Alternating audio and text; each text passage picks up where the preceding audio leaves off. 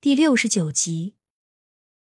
吃完饭，有了力气，刘慧芬收拾碗筷，高小佳借口去趟厕所，找到之前放猪仔还有种苗的地方，然后全部换上泡过泉水的种子和树苗，将空间里的东西全都拿了出来，一个不剩。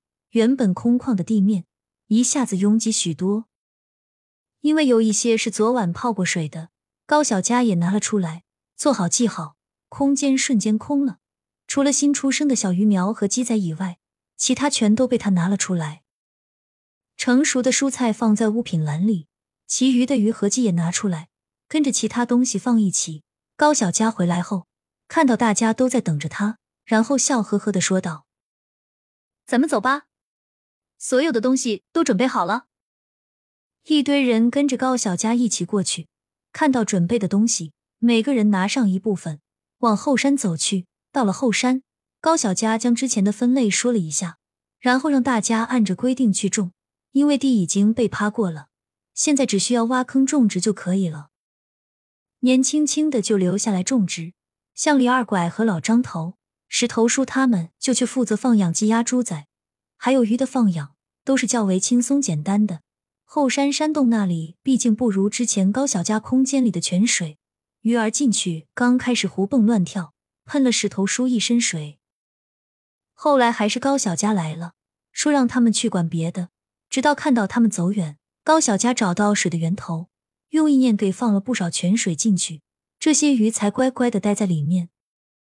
等高小佳出来，看到每个人都开始忙活起来，他上前叮嘱几句，不用那么着急，总共就这么多，要是种子不够的话，我再去买；人手不够，我就让做短工的过来帮你们。高小佳的话让埋头苦干的众人跟打了鸡血一样，齐刷刷的回应：“没问题。”他们都是信任高小佳或者高德贵一家的，没谁愿意舍弃这么好的工作。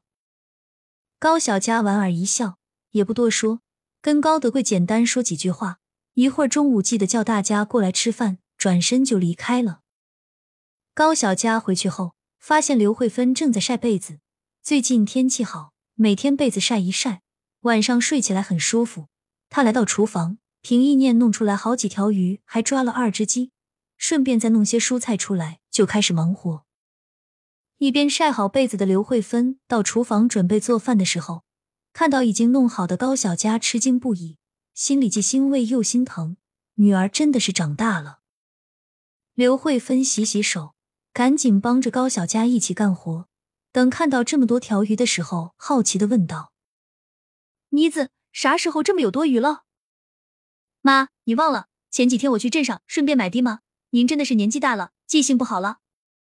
高小佳笑着打哈哈：“是吗？可能妈真的年纪大忘了。我来弄这个鱼，你弄别的。”刘慧芬倒没有多想，也没深究，在一旁捣饬鱼，母女二人忙活的热火朝天。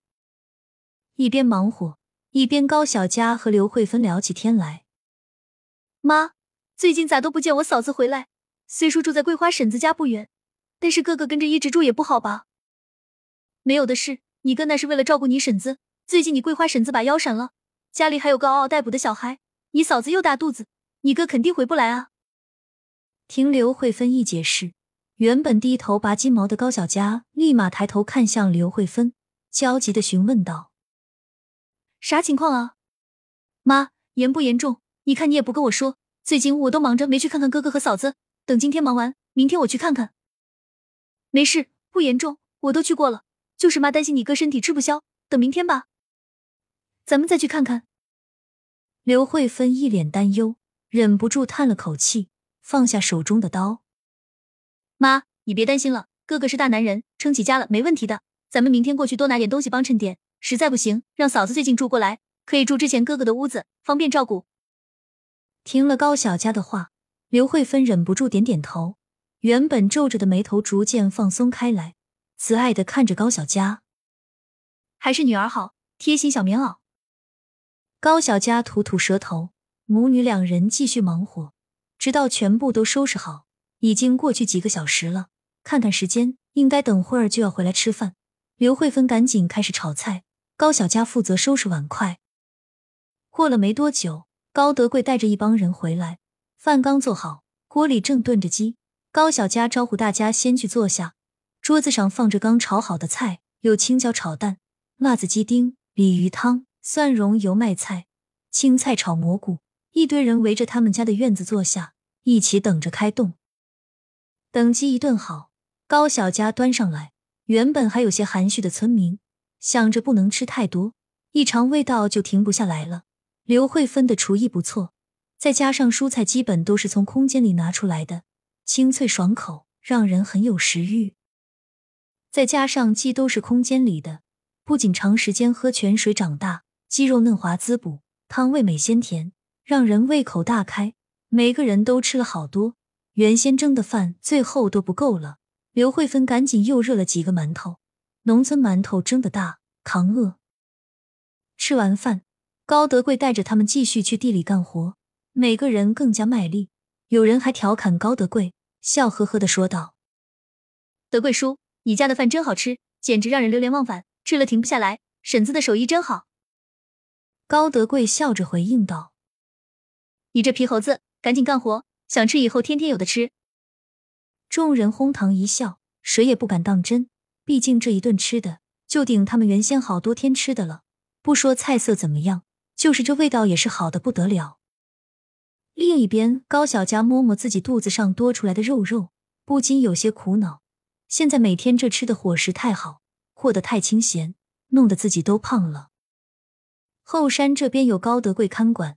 高小佳完全放心，等第二天一早就出发去县城买东西。这次他学聪明了，租下来牛车一天，然后买了东西就放过去，整整弄了一车。到村口时，跟租车的师傅道谢，趁着没人的地方，将他们都扔进了空间。回到家，高小佳揉揉发酸的胳膊，躺在床上，攥紧玉佩，转念进了空间。最近忙得连上次空间升级后都没好好去看一下。点进空间任务栏，先确认自动升级成功。然后高小佳惊喜的发现，空间现在多了一项功能——加工方。点开功能按钮，里面清楚的解释道：“目前属于一级加工，只能有简单食材。积分达到一万可以升级为二级加工，积分达到十万可以变成三级加工。具体变化倒是没有解释多少。”高小佳看着一级加工方，想到物品栏里最多的就是鱼和鸡，要不要考虑什么时候试一下？高小佳先点开任务栏，想看看有没有新任务可以领取。果然，上面显示支线任务：尝试一次加工任意食材，完成任务可以获取五十积分。主线任务：尝试加工十次不同食材，完成任务可以获取一千积分。高小佳赶紧点击确认接收，然后又进到加工方。他准备先完成支线任务，加工任意食材。点击物品栏里面的鱼，选择烹饪方式：红烧鲤鱼。请兑换配料。系统机械的声音响起，吓了高小佳一跳。